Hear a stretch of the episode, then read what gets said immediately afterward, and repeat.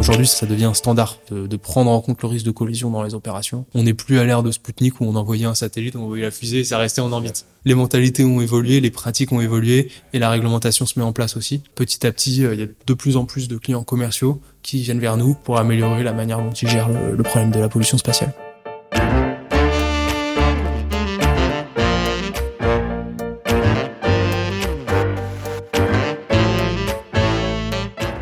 Grandit en se projetant dans l'avenir. Pourtant, celui-ci n'a jamais été aussi imprévisible et plus contraint. Comprendre comment faire grandir les organisations humaines, entreprises, associations, dans le temps long, c'est tout l'enjeu du podcast Histoire d'entreprise. Je m'appelle Martin Videlaine, j'ai créé Bluebirds, une communauté de 5000 indépendants qui conseillent ou remplacent des dirigeants en Europe, en Afrique et au Moyen-Orient. Bienvenue sur Histoire d'entreprise.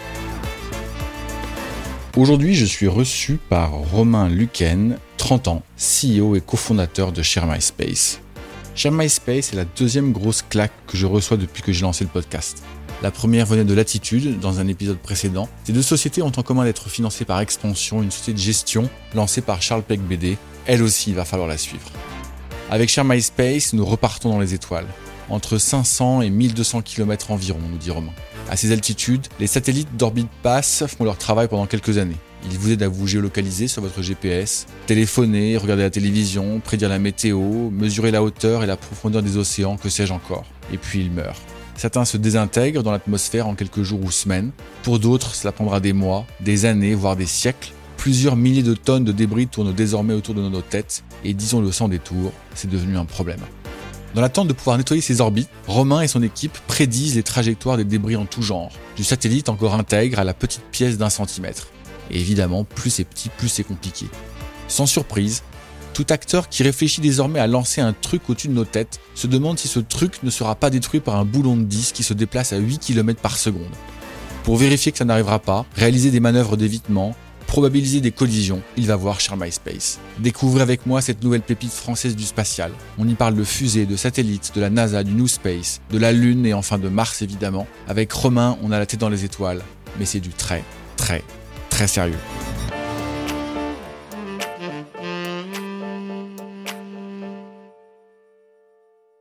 Bonjour Romain Lucens.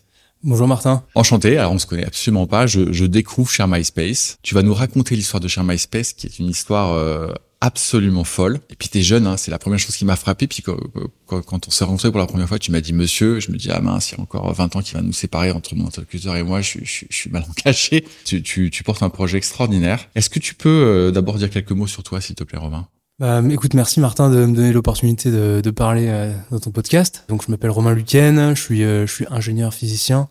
Quand j'étais jeune, ce qui m'animait, c'était euh, faire des sciences appliquées pour euh, pour la pour l'industrie, pour la société. Et donc, de fil en aiguille, je me suis retrouvé à créer chez MySpace. Moi, je suis euh, à la base un scientifique, un ingénieur. Et puis petit à petit, j'ai mis les mains. Il a bien fallu bah, développer des produits et puis les vendre et puis communiquer, etc. Et puis, je me suis retrouvé à faire des podcasts. Voilà. T'as quel âge, Romain? J'ai 30 ans. T'as 30 ans, tu te définis comme un ingénieur, mais l'espace, parce qu'ici on va pas parler de, de coworking. Hein. Chez MySpace, c'est pas le, le, nouveau coworking à la mode. L'espace, ça t'a titillé tout, tout, gamin ou c'est venu un peu plus tard? Non, non, je te dis, ce qui, ce qui me, ce qui me titillait au départ, c'était vraiment les sciences appliquées appliquer les sciences pour les technologies, pour la société. Et l'espace, c'est une des applications, c'est un des débouchés. Mais au départ, moi, je voulais travailler dans le nucléaire. Donc j'ai fait mes études dans ce sens. C'était pas le bon timing quand j'ai été diplômé en 2014. Donc euh, voilà, donc j'ai eu des opportunités euh, en physique des plasmas et donc j'ai fait euh, j'ai re, rebondi dans, dans les sciences finalement, sciences appliquées dans un laboratoire euh, CNRS où j'ai fait ma thèse pendant trois ans. Donc t'es thésard. Docteur, ouais. Je suis docteur. Je suis plus thésard, je suis docteur maintenant. D'accord, t'es docteur. Tu commences à bosser ou, ou tu te lances tout de suite? En fait, j'ai monté la société pendant ma thèse. C'était euh, vers le vers le début de ma thèse. En fait, une des personnes qui m'a recruté en thèse, c'est une personne qui s'appelle Anne Anesland que que, que j'estime beaucoup, qui a qui avait créé qui a créé sa une société qui s'appelle euh, Thrust Me, qui est euh, Thrust fait, Me, qui okay. fait vraiment partie de la première génération des startups spatiales euh, en France. Donc elle a créé la société en bah, finalement la même année que chez MySpace en 2017 mais elle portait le projet au sein du laboratoire depuis un moment et c'est elle qui m'a recruté en, en thèse avec également Anne Bourdon qui est devenue ma directrice de thèse Et c'est vraiment ce labo avec son ouverture, le côté vraiment science appliquée et puis ouverture vers l'entrepreneuriat. Faire un business à partir de technologie, c'est pas quelque chose de, tabou euh, ou, ou, autre. C'est quelque chose qui est, qui est un débouché comme un autre. Il y a des chercheurs au laboratoire qui portent des projets de ce type. Et c'est ça qui m'a, enfin, ça fait partie des éléments qui m'ont vraiment convaincu à rejoindre ce labo. Et pourquoi je dis ça? C'était au CNRS, c'est ça? C'était au CNRS, ouais. Donc ta thèse, tu l'as faite au CNRS et c'est Anne et Anne, Anne, c'est une femme aussi. Pascal Chavert, ouais, c'est deux, deux femmes et puis un homme. D'accord. Qui m'ont euh, recruté au, au, au, LPP. Et euh, Anne, elle est partie monter sa boîte euh, quasiment directement. Et Anne et Pascal ont encadré ma thèse pendant trois ans. Et, et en fait, on, on s'est rencontré avec Damien, mon associé, euh, en novembre 2016 dans un startup week-end qui était financé par le labo à titre euh, d'ouverture sur le monde. Et donc, j'ai rencontré Damien à cette occasion-là. Et donc, euh, c'était un startup week-end qui était dédié au spatial. On s'est rencontré avec Damien le vendredi soir.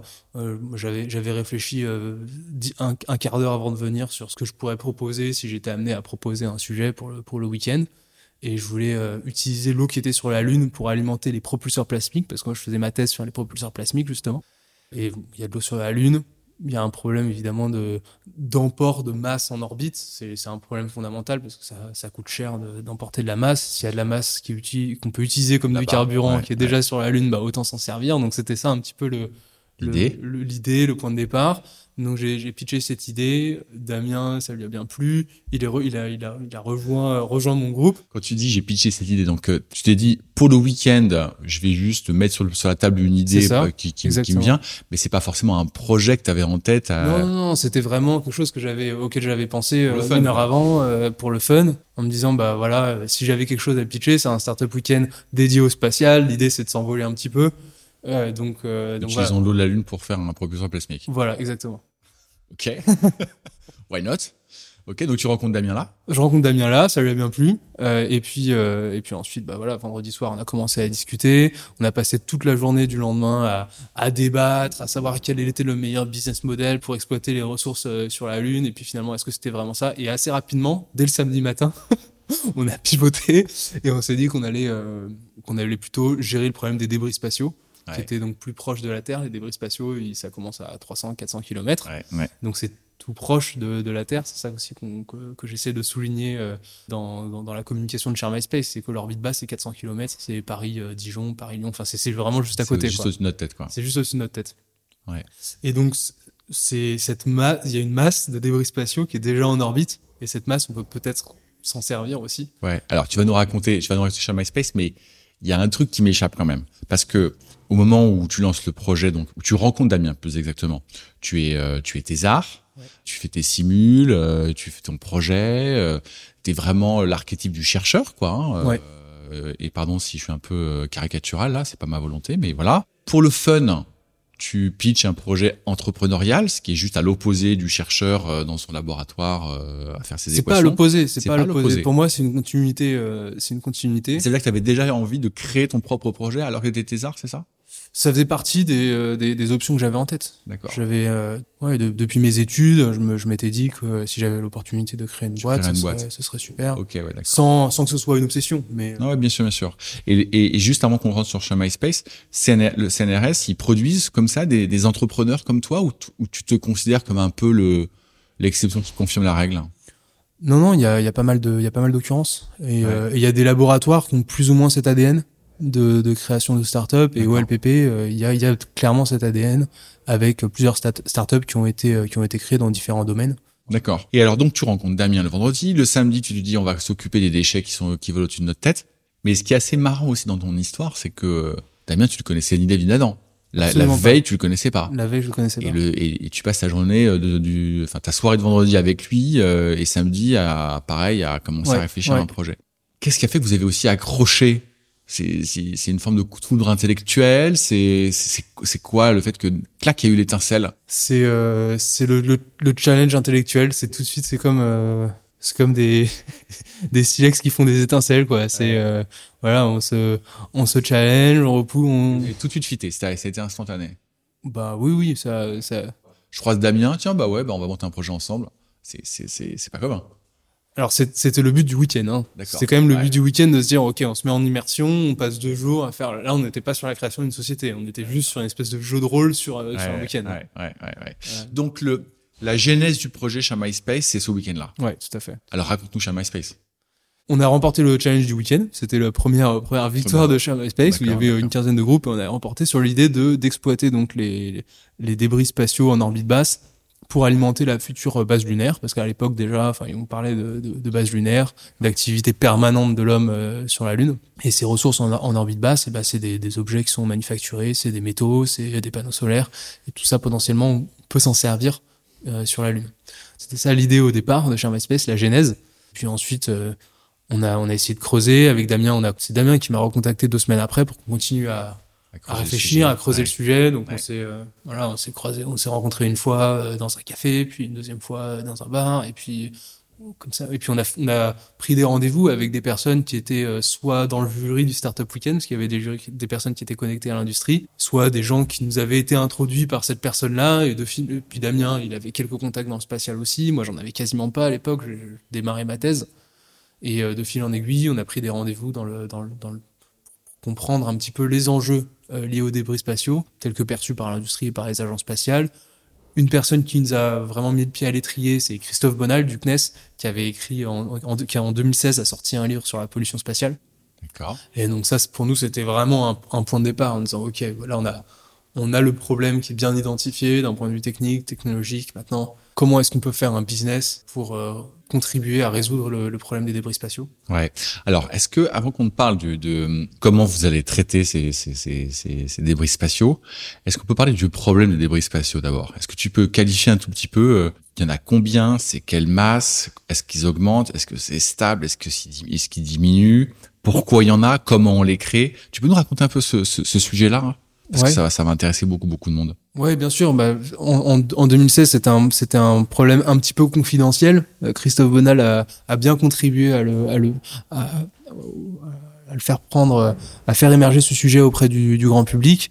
Euh, débris spatiaux, ça commence, ça commence avec la conquête spatiale, fin des années 50, les premiers satellites qui sont envoyés en orbite et qui sont simplement laissés en orbite. Et donc, euh, une fois qu'on a perdu le contrôle du satellite, Bah, il reste. bah, il reste. Et la fusée qui a envoyé le satellite, bah, elle reste aussi. L'étage supérieur reste. Donc ça, c'était la fin des années 50. Dans les années 60, bah, il y a eu pas mal de missions qui ont été envoyées vraiment sur ce même modèle. Lune, ouais. Conquête de la Lune, euh, la, la, la, la course aux étoiles entre, euh, entre les, l'URSS. et les États-Unis. Donc plein d'objets qui sont envoyés dans, qui sont envoyés en orbite. Les années 70, pareil. Pareil, continue. il reste. Pareil, Et il reste, objets il reste, il reste. Et puis, euh, au bout de quelques années, avec quelques années de retour d'expérience, ils sont aperçus que euh, les réservoirs pressurisés de, de carburant, justement, des, des, des satellites, au bout d'un certain moment, eh bien, ils n'étaient pas vidés en fin de mission. En général, il y avait une anomalie électronique ou une anomalie sur le, sat- sur le satellite. Et, et donc, il perdait le contrôle du satellite, il restait en orbite avec son réservoir qui était à moitié plein, avec des, des gaz explosifs. Et en fait, au bout de plusieurs années, à cause des cycles thermiques, à cause des radiations, eh bien, le, le, le réservoir explose et génère Des milliers de fragments. Et donc ça, ils se sont, ils s'en sont aperçus au bout de, au bout de, de 10 ans. Ils se sont dit, bah, on a l'impression qu'il se passe quelque chose en orbite. À l'époque, donc les Américains et les Russes avaient commencé à, à développer des systèmes de radar pour surveiller, euh, pour surveiller l'espace, euh, ouais, bien sûr. notamment pour la défense antimissile. Tout ça, c'était, euh, voilà, la conquête de l'espace, c'était vachement lié à, militaire, à- sûr. militaires. Et à la fin des années 70, il y a un Américain qui s'est dit, voilà, il y a, y a un problème. Euh, donc c'est Da- Dan Kessler, un chercheur à la NASA, qui a donné son nom au syndrome de Kessler, qui, euh, qui décrit en fait le phénomène de saturation des, des orbites à cause des débris spatiaux. Et, le principe, et la principale source, c'est euh, c'est vraiment, euh, c'est vraiment les explosions L'explosion des satellites. l'explosion des satellites en fin de vie qui sont pas qui sont pas facilés. Donc à l'époque c'était vraiment ça la première la première source. Mais Dan Kessler il avait déjà pré- prédit les collisions entre objets, les collisions en orbite. C'était des collisions entre déchets, entre guillemets, je sais pas comment il faut dire, ou entre objets ne- censés ne pas être un déchet, euh, s'il a un satellite opérationnel, et ces fameuses euh, débris. Bah tout en fait, et y compris euh, y compris effectivement des, des collisions entre débris. Euh, Dan Kessler il travaillait sur les, les nuages d'astéroïdes, les ceintures d'astéroïdes à l'époque, Ah, et donc il avait modélisé euh, la, la diffusion des, des nuages d'astéroïdes avec euh, les collisions entre les astéroïdes, etc. Et donc il a appliqué ces modèles au, C'est quand, c'est quand Kessler? 1978. 78. Il est le premier déjà à tirer ouais, c'est le, premier, ouais. Ça a d'alarme. 45 ans. Donc ça, c'est vraiment les débris spatiaux. Donc des explosions en orbite, des collisions en orbite, les humains qui continuent à lancer des satellites, des fusées, etc. Et puis, de plus en plus. Et de plus en plus. Il y a des, des- certains facteurs modérateurs, euh, qui sont notamment euh, la traînée atmosphérique en orbite basse. Ouais, parce que eux, ça, les, les déchets se, se Les déchets finissent par rentrer, finissent par, se consumer dans, dans l'atmosphère.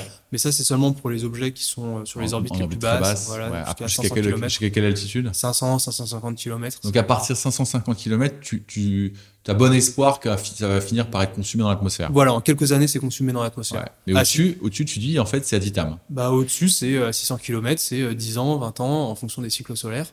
Et, euh, au- et au-delà de 600 km, c'est des siècles, quoi. Ah ouais. Et aujourd'hui, donc, il y a 9000 tonnes de, de débris spatiaux qui sont, euh, qui sont en orbite. 9000 tonnes. De vieux satellites, euh, fusées, débris spatiaux qui sont en 9000 orbite. tonnes. Un million d'objets de plus de 1 cm qui sont dangereux pour les satellites puisque euh, les vitesses relatives sont énormes. Chaque objet, il, il a une fraction de l'énergie cinétique de la fusée qu'il a envoyée en orbite. Il se balade à des vitesses qui sont de l'ordre de euh, 8 km par seconde. Donc les vitesses relatives, ça peut aller jusqu'à 16 km par seconde. Ouais, parce que s'ils vont pas dans le même sens, ouais. Voilà, ils vont pas dans le même sens. Et donc euh, 16 km par seconde, euh, c'est euh, voilà, ça traverse n'importe quelle surface. Bien sûr. Voilà, voilà pour les débris Et, spatiaux. et- et ces débris, ils sont euh, sur toutes les orbites, ils sont plus centralisés sur certaines orbites. Ils... Ils reflètent l'activité de l'homme dans l'espace. Ouais. Donc, euh, principalement les orbites basses et puis l'orbite géostationnaire. D'accord. Ce que tu appelles l'orbite basse pour ceux qui nous écoutent, c'est jusqu'à 200 quel- 2000 km. Pardon 200 à 2000 km 200 à d'altitude 2000 kilomètres d'après les standards. C'est ce qu'on appelle l'orbite basse, Ouais. d'accord. avec une grosse concentration entre 500 et 1200. D'accord. Euh, Et puis tu dis orbite géostationnaire. Là, pareil, pour ceux qui nous écoutent, qui ne savent pas ce que c'est qu'une orbite géostationnaire, qu'est-ce que c'est qu'une orbite donc géostationnaire? euh, c'est une orbite bien particulière à 36 000 km qui fait que la, la vitesse de rotation du satellite correspond exactement à la vitesse de, ro- de rotation de la Terre. Et donc le, un satellite est fixe par Fixe rapport par à un rapport point, de au la sol. Terre. Ok. Euh, ça, c'est le problème. Ça, voilà, exactement. Et avec Damien, vous dites quoi, vous, alors, de, de ce problème? Ah bah, on dit, on va récupérer les objets, on va les recycler pour alimenter la future base lunaire, ou au moins euh, essayer de les collecter, de faire des centres de collecte de déchets pour qu'ensuite quelqu'un d'autre vienne les récupérer et les exploiter. C'était ça l'idée au départ. C'était ça. Donc, t'en parles au passé. Ouais, ça c'était c'était l'idée euh, avant qu'on crée la société. On s'était dit on va Ouais. voilà on va faire quelque chose comme ça. On a on a écrit des papiers de, de recherche sur ces sujets-là, savoir comment est-ce qu'on va pouvoir récupérer des débris. D'accord. Et en fait, on a eu du mal à, à faire un business case, à, à, à pouvoir développer un modèle économique autour de cette activité. Il y avait des, in- des investissements qui étaient, qui étaient vraiment colossaux. Nous, on n'avait pas les, on n'avait pas les entrées, on n'avait pas les ressources financières pour pouvoir euh, lever ce type de capital. Et donc, on, on s'est dit qu'il y avait un, un autre problème qui était fondamental et qui était peut-être sous-jacent. C'était euh, réussir à cartographier de manière précise Tous les tous les objets. Savoir à chaque instant où est-ce qu'ils étaient, et y compris les plus petits Petit. objets, Ouais, entre petit 1 et boulon 10 qu'on a laissé cm. Parce que même le petit boulon, il peut traverser un satellite et le détruire. Exactement, exactement. Et ça, le petit boulon, personne n'est capable de savoir où il est aujourd'hui. Et donc ça, c'est un, gros problème. Il y a des satellites qui sont perdus aujourd'hui en orbite parce qu'ils se prennent des petits boulons et on n'est même pas capable d'identifier que c'est un petit boulot qui se sont pris. Et donc nous, on travaille euh, chez MySpace surtout pour être capable de détecter des plus petits objets, donc entre euh, 1 et 10 cm. Entre 1 et 10 cm. D'accord. Donc là, tu dis, donc nous, on va essayer de cartographier tous ces objets. Essayons d'être un petit peu plus précis. Ça veut dire que les gros objets, finalement, tu dis, on, on sait où ils sont, on sait où ils sont à chaque instant, on connaît leurs orbites. Corrige-moi si je me trompe. Hein. Alors donc il y a des mesures qui sont faites régulièrement sur les gros objets. Euh, notamment par les réseaux de surveillance militaire dont on parlait tout à l'heure. Et ces informations, elles sont euh, partagées ou pas euh, pour les besoins civils de gestion du trafic spatial. Et effectivement, ça concerne les, les plus gros objets avec des mesures qui sont mises à jour de manière assez régulière, mais avec une, pré- une précision qui est pas qui est pas parfaite, hein, puisque au, Par au exemple, de, tu peux donner quelques au exemples bout de quelques jours, sur 5 jours par exemple, on est à 3 km en orbite basse de précision. Voilà, 3 3 5 km. Donc Pas ultra précis, c'est pas ultra précis. Euh, C'est pas ça qui te permet de l'éviter, surtout. bah, ça, ça peut permettre de l'éviter si on l'évite à plus de 5 km. Donc on attend d'avoir des mesures plus précises pour faire une, une manœuvre d'évitement un petit peu de dernier moment quand, quand on, on saura euh, où sera, où, où sera l'objet euh, à 100 mètres près, par exemple 24 heures avant. D'accord. Et puis tu dis, euh, en revanche, la plupart des petits objets, donc moins de 10 cm, c'est ça, si j'ai Ouais, bien compris. ouais. Là, on sait pas où ils sont. On ne sait pas où ils sont, on a quelques, on a quelques mesures, euh, on on n'arrive pas à les corréler, on n'arrive pas à les retrouver, à les suivre de manière régulière. Ouais. Et donc nous, ça, ça fait partie des gros, des gros enjeux auxquels on s'est attaqué à, à, à Share MySpace. Alors, un comment des- vous y prenez alors? En fait, on, on est parti d'un constat, c'est que les, euh, la, la plupart des données sur les objets en orbite basse, notamment, elles proviennent de ces radars qui sont pas du tout dimensionnés pour détecter des boulons. Ils sont dimensionnés pour détecter des missiles balistiques. Pas tout à fait la même taille. c'est pas tout à fait la même taille. Ouais. Et si on veut partir de ces systèmes pour faire en sorte qu'ils détectent des boulons, ça demande des, des, des mises à niveau monstrueuses sur des systèmes de défense extrêmement complexes, des émissions de puissance euh, radar colossales, sachant qu'aujourd'hui les plus gros systèmes radar, ils ont une centrale, euh, voilà, une centrale euh, à, fuel électrique et qui est directement connectée euh, pour pouvoir les alimenter. Quoi, c'est des, puissances qui sont très importantes. Et donc voilà, il fallait faire autrement. Il fallait faire autrement. Le radar, c'est bien. Il y a des applications pour le radar, mais si on voulait euh, finalement rendre cette donnée accessible pour le secteur commercial, qui n'a pas forcément les moyens du, du militaire, il fallait faire autrement. Et donc on a creusé les technologies optiques. Et déjà, il y, avait des chercheurs qui avaient remis un petit peu les technologies op- optiques au goût du jour au début des années 2010, notamment aux États-Unis, pour la surveillance des orbites basses. Et donc nous, on est parti de ces travaux-là pour développer un système de, de veille- ce qu'on appelle de veille, donc de surveillance euh, des orbites basses à partir de réseaux de télescopes. Donc c'est des C'est télescopes. des télescopes. C'est des télescopes grand champ. Technologie optique, c'est des, c'est des, c'est des télescopes grand champ. Voilà, c'est des télescopes grand champ avec des caméras numériques euh, qui sont bah, qu'on dé- qu'on redéveloppe. Donc il y a quand même il y a quand même pas mal de travail sur le détecteur aussi. C'est vous qui les développez, les caméras? Ouais, les caméras on les a redéveloppées avec des partenaires français. C'est notre euh, copropriété intellectuelle. C'est des, des pièces des pièces uniques. Aujourd'hui on les commercialise pas en dehors de, de nos applications propres. D'accord. Donc que nos auditeurs comprennent bien. Donc vous, vous, vous branchez les télescopes qui eux sont déjà existants et qui sont censés être là pour explorer les étoiles? Non, non, nous on, on, on achète des, des tubes optiques grand champ qui sont faits et pour l'astronomie et pour la surveillance de l'espace. Euh, on fait évoluer ces designs de tubes optiques. On a développé une caméra spécifique pour optimiser les performances de détection de l'ensemble du système. Euh, et on utilise euh, des, montures euh, qui sont des montures, d'astronomie, mais un petit peu renforcées au niveau de la motorisation pour pouvoir augmenter les capacités. C'est ce système-là qu'on a développé et on l'a pas développé comme simplement un tube optique, on l'a développé comme un système de station multitélescope à partir d'une seule euh, d'une seule position sur la Terre pour pouvoir euh, scanner le ciel et détecter tous les objets qui traversent le ciel.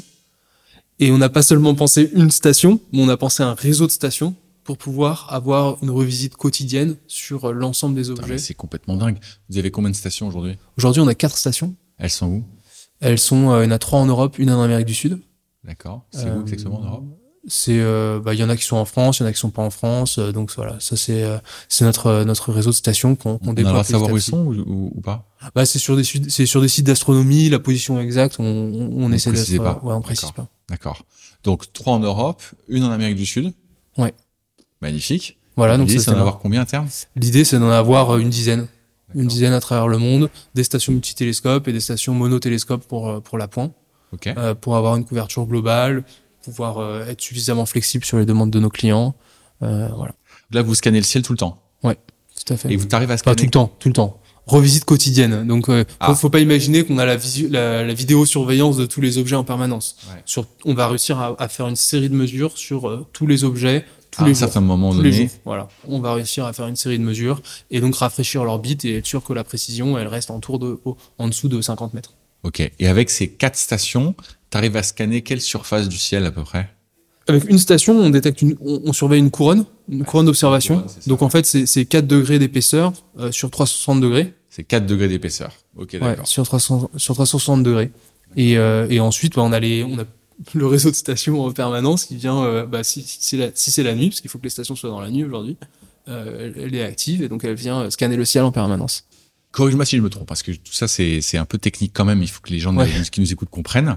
Donc, si ta station, elle couvre donc euh, un anneau euh, de 4 degrés d'épaisseur, Ouais. et que tu as quatre stations, je vais le dire de manière un peu négative et je m'excuse par avance parce que c'est pas du tout mon l'objet, mais tu couvres finalement une- une- un fragment du ciel relativement faible. Ouais, ouais. En fait, c'est un petit peu comme, euh, comme les, les radars. Les radars, ils ont, euh, c'est des, des espèces de, de pinceaux Ouais. et, euh, et ils détectent les objets qui traversent. Ouais. Et nous, c'est un, petit peu la même chose. On a un système optique, mais qui est, qui est tournant avec une forme de cône. Ouais, c'est ça. Euh, et, et donc on détecte tous les objets qui traversent. Et, un mo- et tous les objets, à un moment, ils vont traverser le cône. Ou un des cônes qu'on euh, qu'on met en place. Ouais, quand tu dis tous les objets, tous- tous les objets dont les orbites passent par ces cônes. Oui, mais on a designé le système pour que tous les objets traversent un des cônes. Bon, et t'arrives à, à tout détecter ou, ou, ou- ou en fait t'as des objets quand même qui t'échappent ou euh... Aujourd'hui, on n'a pas tout. Ouais. Aujourd'hui, on a à peu près euh, 30% des objets avec notre réseau actuel. Euh, donc l'idée, c'est que fin 2024, on est euh, 95 à 100% des, des objets qui sont catalogués par les Américains, donc jusqu'à jusqu'à 10 cm. Et petit à petit, on ajoute des objets qui font euh, qui font moins de 10 cm. Aujourd'hui, on est déjà capable de détecter les plus petits objets qui sont catalogués de manière assez euh, assez euh, large. Euh, donc des objets qui font voilà, quelques quelques centimètres. Okay. Et on, on, descend on descend en taille. On essaie d'augmenter les performances petit à petit au fur et à mesure des différentes générations de stations pour avoir une, une connaissance la, la, pour avoir la connaissance la plus complète possible l'information qu'on extrait, donc bah, d'abord on prend des images. On a les étoiles qui sont en arrière-plan sur les photos ouais, qu'on prend, et on a des, des traits qui sont traits qui euh, au premier les... plan, ouais. et on a des temps d'exposition qui sont tels qu'on voit bien le début et la fin du trait sur l'image. Et, euh, et, on se, sert de la position des étoiles pour repérer l'objet dans le, dans le ciel et avoir des coordonnées angulaires extrêmement précises. Et donc ces coordonnées angulaires, c'est ce qu'on appelle les, mesures. Et ça, nos clients ils nous achètent des mesures parce qu'ils veulent savoir euh, ce qu'on a vu, ce qui est passé dans le ciel, dans telle direction du ciel à tel, à tel moment. C'est énorme. Parce que euh, si, si on prend qu'un objet est environ à 8 km par seconde et que tu veux l'avoir sur ton image avec en, en, fond ton étoile, mais ton, ton, ton temps d'exposition, il est quoi? Il est en il est en nanosecondes Non, non, il est pas en nanosecondes, il est en, il est en centaines de millisecondes. Donc c'est une centaine de millisecondes. Donc c'est une fraction de seconde. D'accord. Parce que c'est quand même relativement loin, ça va vite, mais ça, mais c'est relativement loin, c'est quand même quelques centaines de kilomètres. Ouais, ouais ok, tu vois, effectivement. Euh, D'accord. Et, euh, et par contre, ce qui est très important, c'est le timing de la, la, la datation des images. C'est-à-dire que c'est pas c'est pas juste euh, le téléphone qui prend une photo et voilà avec une datation qui est euh, qui est à la seconde. Là, il faut quelque chose qui soit extrêmement précis euh, au niveau du timing. Donc, euh, donc on a un récepteur GPS et toutes les, toutes les images, elles ont une adaptation GPS qui est extrêmement précise. Donc, euh, vous photographiez le ciel tous les jours, tout le temps, presque tout le temps. Et euh, vous en faites quoi alors de cette information? Donc, une fois qu'on a les mesures, on restitue les trajectoires. Donc ça aussi, c'est un produit qu'on vend, les trajectoires des objets. Et puis une fois qu'on a toutes les trajectoires, on se dit, bon, qu'est-ce qu'on peut en faire? Déjà, on peut comparer la trajectoire du jour avec la trajectoire de la veille sur le même objet. Et regarder si c'est si c'est cohérent. Ça bouge un peu. Ouais. Est-ce que ça a bougé? Si ça a bougé, pourquoi? Voilà de, de choses qu'on qu peut qu'on peut faire, c'est regarder les trajectoires entre elles. On a n trajectoires, on regarde si elles se croisent. Donc s'il y a des collisions potentielles. Ouais, là, avec ça, quelle, ça, avec quelle un sacré taf, hein, parce qu'en 3D, euh... ok. Voilà, donc ça, ça fait partie des services qu'on fait. On, on traite les, les données, euh, les données orbitales pour calculer les rapprochements, estimer euh, bah, la, la, géométrie, la probabilité de collision. Ouais, tu calcules les probabilités de collision. Tu Ouais. calcules pas des, des, des lieux ou des dates de, collision. Tu calcules les probabilités de collision peut-être. Alors, on calcule des, des, des lieux nominaux, mais c'est toujours avec une barre d'erreur. Et cette barre d'erreur, elle est représentée par une probabilité. Quoi. En fait, euh, si tu prends des trajectoires ponctuelles, les, les objets ils vont jamais entrer en collision. Mais en réalité, bon, c'est des objets qui ont quand même un certain volume, euh, mais avec une certaine incertitude. Et donc, euh, voilà, à partir de ça, il y a des modèles qui nous permettent de calculer les probabilités de collision. Donc ça, c'est ce que tu donc tu vends euh, l'information, les trajectoires, les probabilités de, de, de collision. Qu'est-ce que tu vends d'autre? Bah ça, c'est vraiment les les, les, Le cœur de ton les, données les données de base. En fait, vous avez tu as, différents niveaux de données, des images jusqu'aux informations à valeur ajoutée comme de l'analyse sur des collisions, des, des différents différents des séries finalement d'alertes sur un même événement. Donc ça, ça fait partie des produits un petit peu sophistiqués qu'on vend. Et ensuite, il y a cette notion de service en fait, où euh, si par exemple euh, un, un, client il est en train de mettre de mettre à poste son, son satellite, eh bien il a envie de, de vérifier que le déploiement s'est bien passé, qu'il y a le bon nombre de satellites qui s'est qui s'est déployé, Déployé. qu'il n'y a pas un satellite qui est en train de tourner sur lui-même, etc. Euh, qu'il y, a- y une anomalie. Donc nous avec nos systèmes, on permet aussi de fournir ce- ces données-là. Donc finalement, c'est les mêmes types de données. Ça va toujours être des données de, de trajectoire, de, de mesures, de, de, de mesures, mais c'est dans une perspective un peu plus service euh, qui, qui permet de répondre à la, à la demande du client finalement.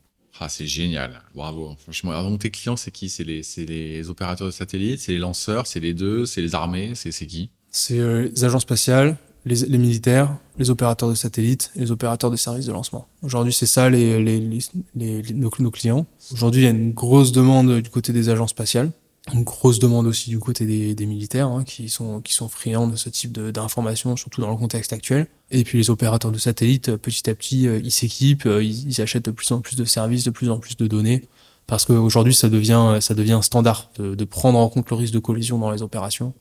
On n'est plus à l'ère de Sputnik où on envoyait un satellite, on envoyait la fusée et ça restait en orbite. seul. Voilà, depuis euh, Dan Kessler, depuis 1978, les mentalités ont évolué, les pratiques ont évolué et la réglementation se met en place aussi. Petit à petit, euh, il y a de plus en plus de clients commerciaux qui viennent vers nous pour, euh, pour améliorer la manière dont ils gèrent le, le problème de la pollution spatiale. Franchement, bravo. hein. C'est magnifique ce que tu viens de nous raconter. Ouais. Donc, raconte-nous un tout petit peu comment vous y êtes pris, comment vous avez financé tout ça, parce qu'il faut créer des stations. Il y en a quatre. Tu en t'en veux dix. euh, Raconte-nous un peu comment comment ça a démarré d'abord. Bah, ça a commencé avec euh, 500 euros chacun avec Damien. Ouais, en, bien, en 500 2017, c'est bien, 500 euros. Ouais, faut commencer quelque part. hein. Surtout par rapport à 125 000. c'est encore un peu moins bien, mais c'est c'est déjà c'est mieux que rien. Ok. Donc, euh, donc c'est comme ça qu'on a qu'on a commencé en 2017 et puis euh, petit à petit, euh, enfin au bout de, au bout d'un an et demi, on s'est dit que Non mais attends, un an et demi, non mais tu peux pas me dire ça. Euh, Qu'est-ce qui s'est passé pendant un an et demi avec 500 euros? Bonne, bonne question. Ouais. Bon, on s'est payé on s'est payé deux, deux restos. Ouais, c'est bien. J'espère un peu plus avec 500 balles quand même. Mais Ouais. Non mais sérieusement, pendant un an et demi, t'avais pas un pas un copec? Co- Comment t'as fait On n'avait pas un copec. De toute façon, on était euh, on avait une activité principale avec Damien à l'époque. Euh, on était euh, Ah, bah, voilà. thèse. Moi j'étais moi j'avais ma thèse. Damien il avait une autre activité professionnelle. Donc c'était vraiment exploratoire à ce moment-là. Ok, ok. Pendant un an vous mûrissez le projet. On, mûrit le projet, on, essaie, on explore les, les possibilités technologiques, les possibilités du marché, euh, pour pouvoir essayer de trouver la bonne, la bonne, le, le bon segment. Et, euh, et donc fin 2018, bah, on, on commence à, on commence à, à voir en fait, à comprendre le problème de la gestion du risque de collision à long terme, à court terme. On avait, on n'a pas encore investi dans les systèmes optiques à l'époque, Ouais. mais on, on se dit que sur la gestion du risque de collision, il y a déjà des informations à, à extraire et des services à fournir aux opérateurs de satellites. Et donc on investit un peu plus d'argent. Là, on met, euh, voilà, on met euh, 15 000 euros chacun. Vous créez la société à ce moment-là ou vous créé on l'avait déjà, avant on l'avait déjà créé au départ. Donc euh, quand on a, mis- quand on a créé la société, c'est là où on a mis les 500 euros chacun. D'accord. Un an et demi plus tard, donc fin 2018, tu disais, quand vous injectez ces deux fois 15 000 euros, donc 30 000 euros en tout, ça, ça va vous servir à quoi? Et bah, c'était pour avoir un premier projet qui aboutit à un produit sur la gestion du risque de, de collision à partir des données américaines. À partir des Ah, données donc américaines l'époque. récupérez la donnée On américaine. récupère la donnée américaine, on la traite, on, on, on développe des algos. À l'époque, on avait déjà des, des prototypes d'algos, mais c'était pas encore finalisé, etc. Donc c'était vraiment du soft. On voulait vraiment vendre euh, du, bah, du SaaS, quoi, donc software as a service, et euh, à- sur la base des données américaines. Quand tu dis sur la base des données américaines, ces, ces données, elles sont en libre service, elles sont gratuites, euh, faut les payer. Il y a une partie des données qui sont euh, qui sont en libre service, qui s'appellent les TLE, donc c'est les données publiques, c'est dans le domaine public. Les Américains partagent des données qui sont pas sont pas très précises, mais qui sont déjà euh, voilà, qui publiques, donnent, déjà. qui sont elles sont publiques et elles sont libres d'usage. Ouais. Donc on a eu, on allait voir la BPI, on leur a dit voilà, on, on aimerait développer ce produit-là. Est-ce que vous pourrez nous soutenir? Ils ont dit bah oui, mais il va falloir mettre un peu plus d'argent que 500 euros. Ouais. Donc on a mis 30 000 euros et, et la BPI nous a soutenu à hauteur de 30 000 euros. Ok. Et donc ça, sous forme de dette, de capitaux, sous forme de subvention. sous forme de subvention. Sympa. C'était un projet d'innovation. Sympa la Un projet BPI. d'innovation, sympa la BPI, premier, premier, euh, première entité à avoir cru en nous. Donc on a développé, euh, voilà, on a continué à développer euh, ces, ces, ces algos. Donc là, vous développez les premiers algos. On développe les premiers algos, donc c'était en 2019, et puis on a pas mal bossé sur euh, sur l'IA pour améliorer la qualité des données publiques. Parce qu'un des gros soucis des données américaines, c'est qu'elles sont pas de très bonne qualité, les données publiques. Tout le monde le sait, D'accord. mais euh, il y a peu de gens qui finalement s'intéressent à caractériser l'erreur de ces données-là dans la perspective de les améliorer. Et donc c'est ce qu'on c'est ce qu'on a fait, c'était euh, un des un des principaux objectifs de ce projet d'innovation. Là, on est en 2019. Vous êtes toujours Ouais. que deux et c'est vous qui codez, c'est vous qui développez l'algo, c'est vous qui développez l'IA. Alors, donc euh, ce, ce projet en 2019, ça nous a permis de recruter euh, une première personne en stage, même deux personnes. On a eu deux stagiaires, et puis euh, on l'a, on a recruté cette personne en CDD fin 2019. Et puis donc fin 2019, on va présenter les résultats de ces algos à la NASA, à Sugarland, avec donc il y avait un, congrès qui a été organisé par la NASA sur les débris, sur les débris spatiaux. Et donc on dit, on dit voilà, bah, regardez les données de la Space Force, ou de l'Air Force à l'époque encore. Elles- on sait qu'elles sont pas de, sont pas très, de très bonne qualité. On a regardé sur un certain nombre de cas tests euh, des satellites dont on connaît les orbites précises, en particulier les satellites GNSS, donc les satellites GPS. Voilà l'erreur et voilà comment en fait à, à quel phénomène on peut corréler l'erreur. Et euh, ensuite, grâce à des réseaux de neurones, on a pu euh, on a pu fitter l'erreur à différents paramètres contextuels et, et donc améliorer de 80% les données euh, les données orbitales. Ils ont dû être soufflés quand même, non? On a eu des bons retours de la part de la, de la, de la communauté. Maintenant, je pense que c'était une présentation qui a été tout à fait, euh, tout à fait bien reçue, tout à fait crédible. Et ensuite, en 2020, donc moi, fin 2019, ouais, c'était la fin de ma thèse. Ouais. Donc là, il fallait commencer à bouffer quand même. Fallait commencer à bouffer. Ouais. Donc en fait, en, en 2019, j'ai eu euh, mes, mes, di- mes directeurs de thèse, ils savaient que j'avais ce projet qui était en parallèle. Voilà, c'est quand même sur deux ans. Il s'est pas passé tant de choses que ça hein, sur deux ans. Là. Ouais, vous avez vous avez récupéré l'information, vous avez développé, mais ok, c'est, On a fait un dossier BPI. ça reste, ouais, ouais, ok. Et donc, on arrive euh, courant 2019. En fait, je me dis bon, qu'est-ce que je vais faire après ma thèse? Parce qu'il fallait, fallait pas attendre la fin pour me demander ce que j'allais faire après. Donc, euh, qu'est-ce que je fais après ma thèse? Euh, Et en fait, en discutant avec mes encadrants de thèse, on aperçoit qu'il y a un dispositif euh, via ce qu'on appelle les SAT, euh, donc Sociétés d'accélération de transfert de technologie, qui sont des, des structures euh, publiques-privées qui sont régionales, et en particulier la SAT Paris-Saclay travaille avec, euh, avec Polytechnique. Et donc, il y avait l'opportunité de déposer un dossier pour être financé sur un transfert de technologie du labo vers Share My Space. Ah, Le problème, c'est que le- la technologie, a priori, on la, on la connaissait pas, on savait pas ce que ça, ce que ça allait être. Mais il fallait réussir à formaliser ça. Ce qui était, ce qui était super, c'est que tout le monde était d'accord pour que, pour que ça se fasse. Moi, j'avais envie de, de continuer et de faire, et de faire des liens entre le labo et, et Share My Space. Mon directeur de thèse, il trouvait que la démarche était super et il m'encourageait à fond pour, euh, pour, pour monter le dossier. Super. Les gens de la SAT, évidemment, ça fait des dossiers en plus, etc. ouais. Les, euh, les gens de la propriété intellectuelle de Polytechnique, ils étaient évidemment à fond. Ils disaient non mais c'est super. ça- Ouais. Voilà. D'accord. Donc tout le monde avait envie de le faire, sauf qu'on savait pas trop quel allait être le sujet. Quoi. Parce que euh, au LPP, il y, a des, il y a des activités qui sont en lien avec les débris spatiaux, mais c'est pas le, Ceux qui nous écoutent, c'est. c'est le laboratoire de physique des plasmas, donc une UMR CNRS. Donc fallait fallait trouver le bon sujet.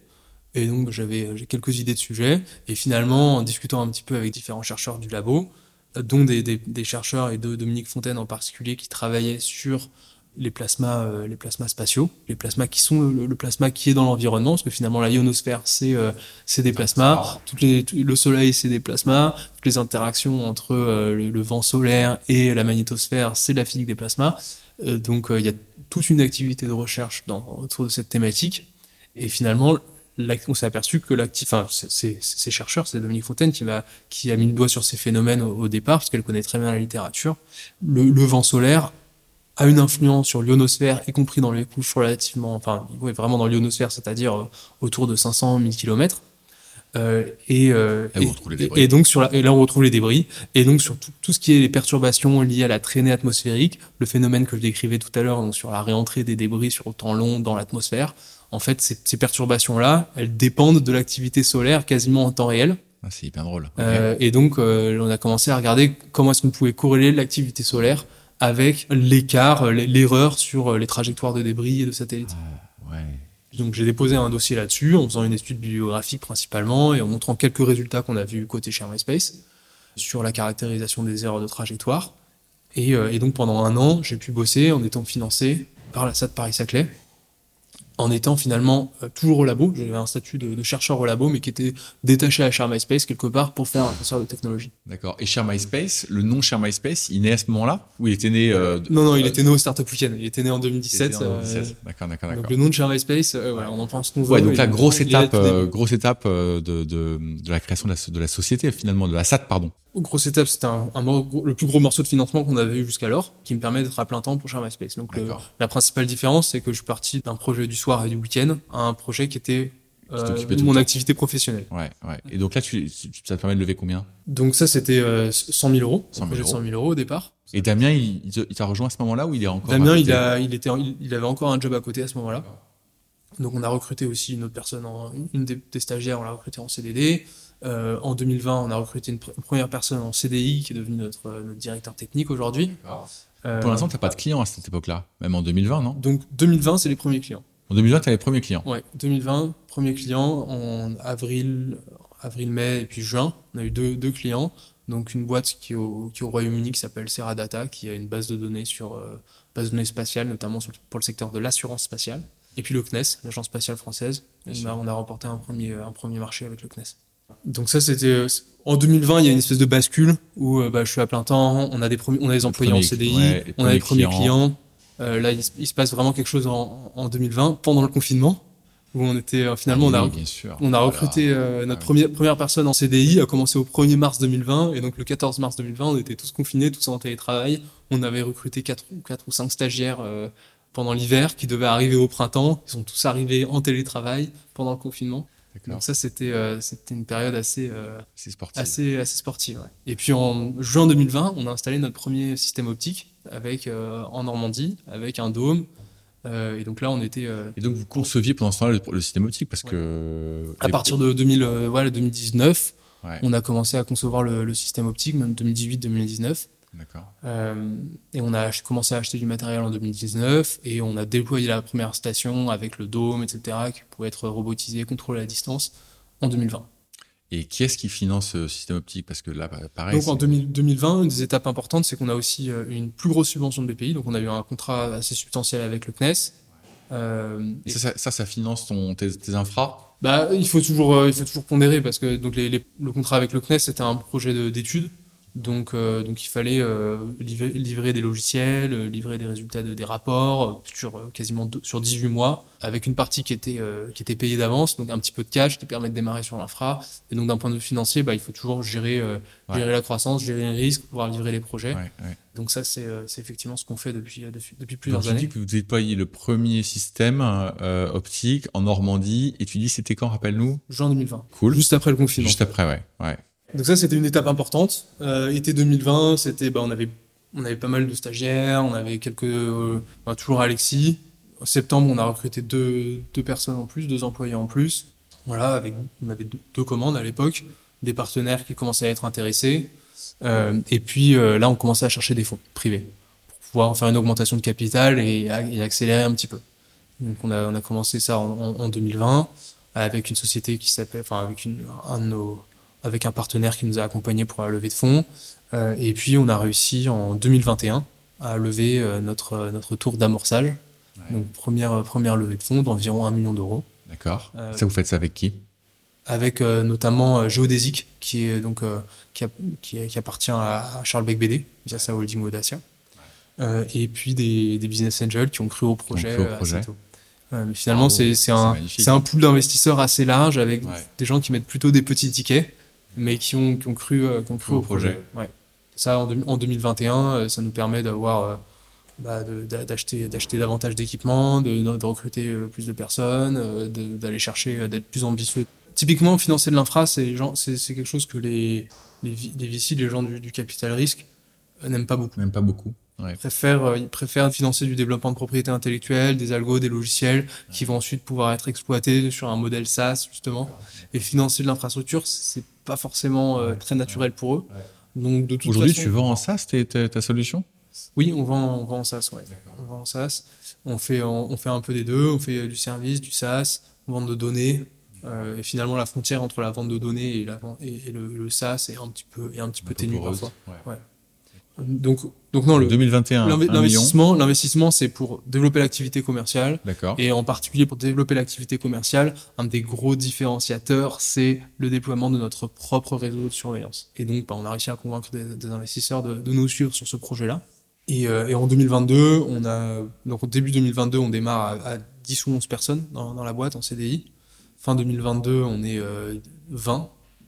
Euh, et, euh, et sur l'année 2022, on a, on a vraiment fait carton plein. C'est tout le travail de 2021-2022 qui a, qui a payé qui a apporté ses fruits en 2022 et on a, on a remporté pas mal de, pas mal de contrats, de projets euh, avec différents acteurs, donc la Commission européenne et en particulier le Fonds européen de défense, avec le CNES, euh, avec Airbus. euh, avec... Ah, c'est magnifique. Vous êtes combien aujourd'hui Aujourd'hui, on est 24 personnes. On continue à grossir, on continue à se développer. C'est super. Euh, et euh, voilà, comme je te disais, on, on- on double notre, notre espace de bureau là dans le même immeuble du, du 11e arrondissement. Ouais. Et, et on va, devrait finir l'année autour de 30, 32 personnes. Bon, c'est quoi l'avenir alors pour Charm MySpace Nous, euh, là, on a, on a deux ans pour déployer notre, notre réseau. Vous avez les financements pour monter jusqu'à 10 aujourd'hui? On a presque les financements. Là, on est en train de, de finir, euh, de finir un tour de table pour pouvoir assurer le, le financement des, des, des deux ans, deux ans et demi qui viennent, qui vont nous permettre de, de croître jusqu'à environ euh, 50, entre 50 et 60 personnes, avoir notre réseau de, de, de- d'une dizaine de stations. Ouais, super. Euh, et, euh, et donc à partir de là, l'idée c'est de c'est d'aller encore toujours plus loin dans la capacité de surveillance de, de l'espace avec euh, différentes technologies. Finalement, l'avenir, c'est pas l'optique versus le radar, comme je te l'ai dit tout à l'heure.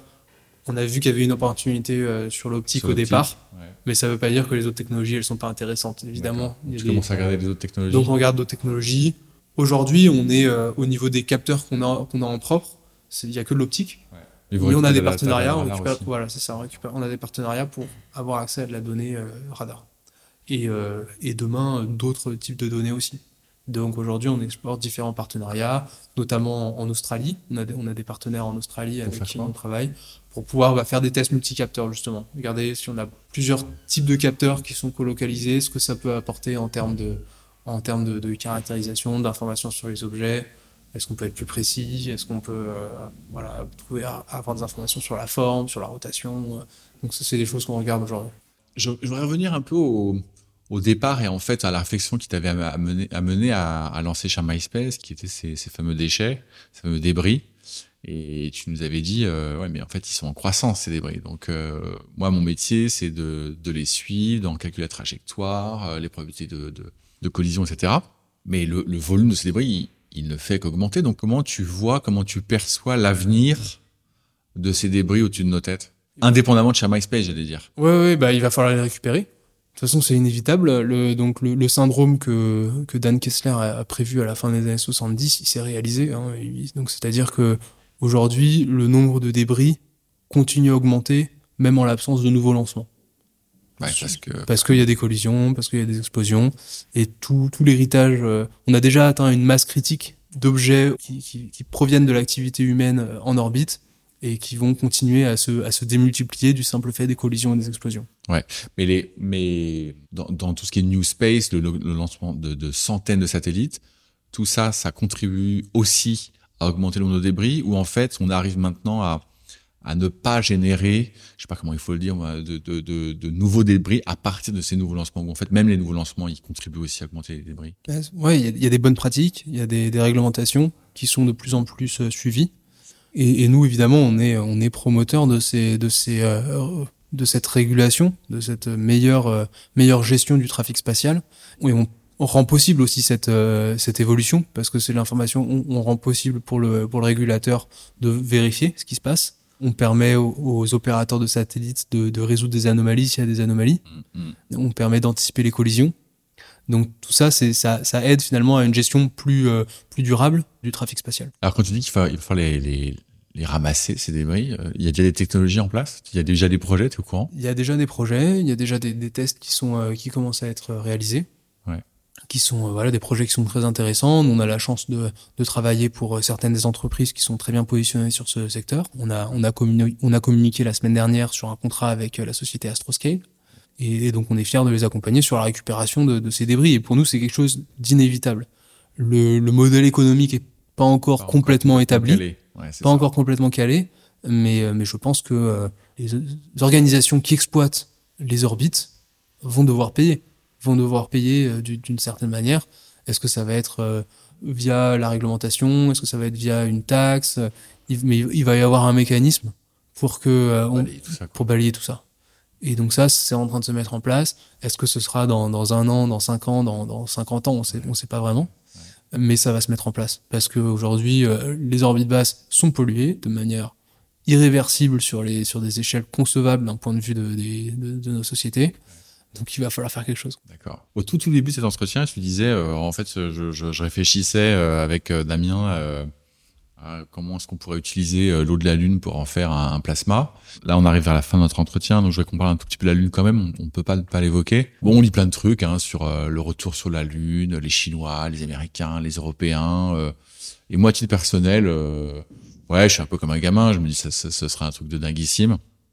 Et puis il y a une part de moi qui dit, mais en fait, tout ça, euh, c'est du flanc parce que ça coûte trop cher, on n'ira pas ou on n'ira plus. Qu'il y a deux, trois fous comme Elon Musk qui dit, mais si, si, si, on va y aller. C'est quoi ton point de vue, toi? Non, moi je pense qu'on va, on va y aller. On y va. Il y a des budgets privés, il y a des budgets gouvernementaux qui sont là, et qui sont investis pour qu'on aille sur la Lune, pour qu'il y ait une, une, présence permanente de l'homme euh, sur la Lune. Ouais, ça, tu y crois fondamentalement?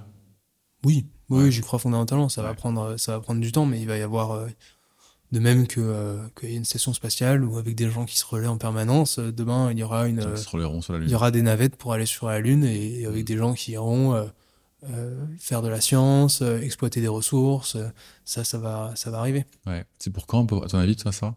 C'est, difficile à dire, mais là, on, là, il y a une très bonne dynamique en ce moment depuis, euh, depuis quelques années, euh, sur fond de compétition géostratégique évidemment. Sûr, mais d'ici, je pense que d'ici une quinzaine d'années, il y aura, il y aura eu plusieurs missions lunaires, clairement. voire potentiellement une, présence quasi permanente sur la Lune. Et Mars? Et Mars, genre, c'est trop, c'est trop loin encore. C'est trop loin encore. je pense qu'il y a pas, il y a encore des verrous technologiques pour pour Mars.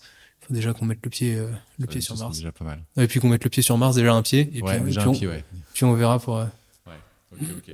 On arrive au bout de notre entretien, Romain. C'était vraiment, vraiment passionnant.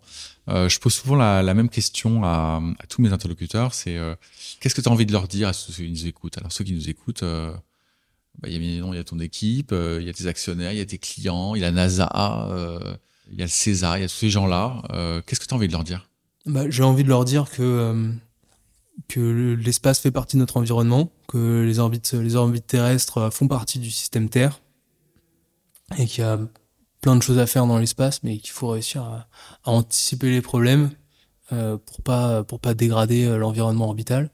Moi, je suis quelqu'un de je suis quelqu'un d'optimiste et je crois je crois vraiment à l'exploration spatiale. Je crois vraiment à, à l'avenir de l'humanité dans une dynamique euh, de progrès sur Terre, voire au-delà. Et il faut y aller faut y aller avec confiance et, et en étant responsable de la protection de l'environnement aussi. Merci Romain.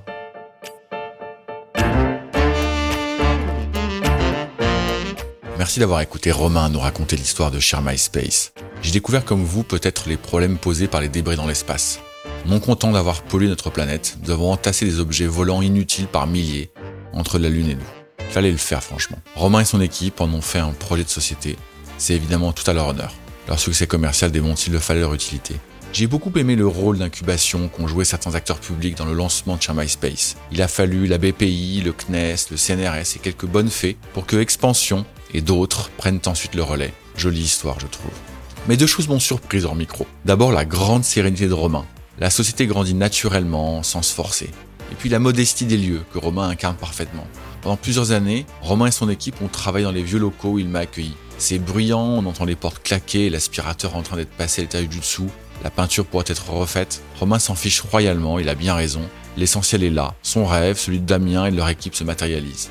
L'équipe grandit, il s'apprête à déménager dans un espace plus grand, plus confortable et accessoirement avec vue directe sur le Sacré-Cœur. Cela ne l'émeut pas davantage. Je ne connais pas Romain et je sais encore moins ce qui peut l'émouvoir. Mais moi, j'étais retourné après avoir appris tout ce qu'il avait entrepris en partant de rien et tout ce qu'il s'apprêtait encore à entreprendre. Franchement, chapeau. Toutes les histoires d'entreprise sont également disponibles sur le site de bluebird.partners, site de la communauté d'indépendants que j'anime et qui remplace le conseil des dirigeants. C'est toujours pour moi un immense plaisir de vous faire découvrir des sociétés sous un jour nouveau. J'espère que vous en tirerez le même plaisir. Encore merci pour votre soutien et à très bientôt.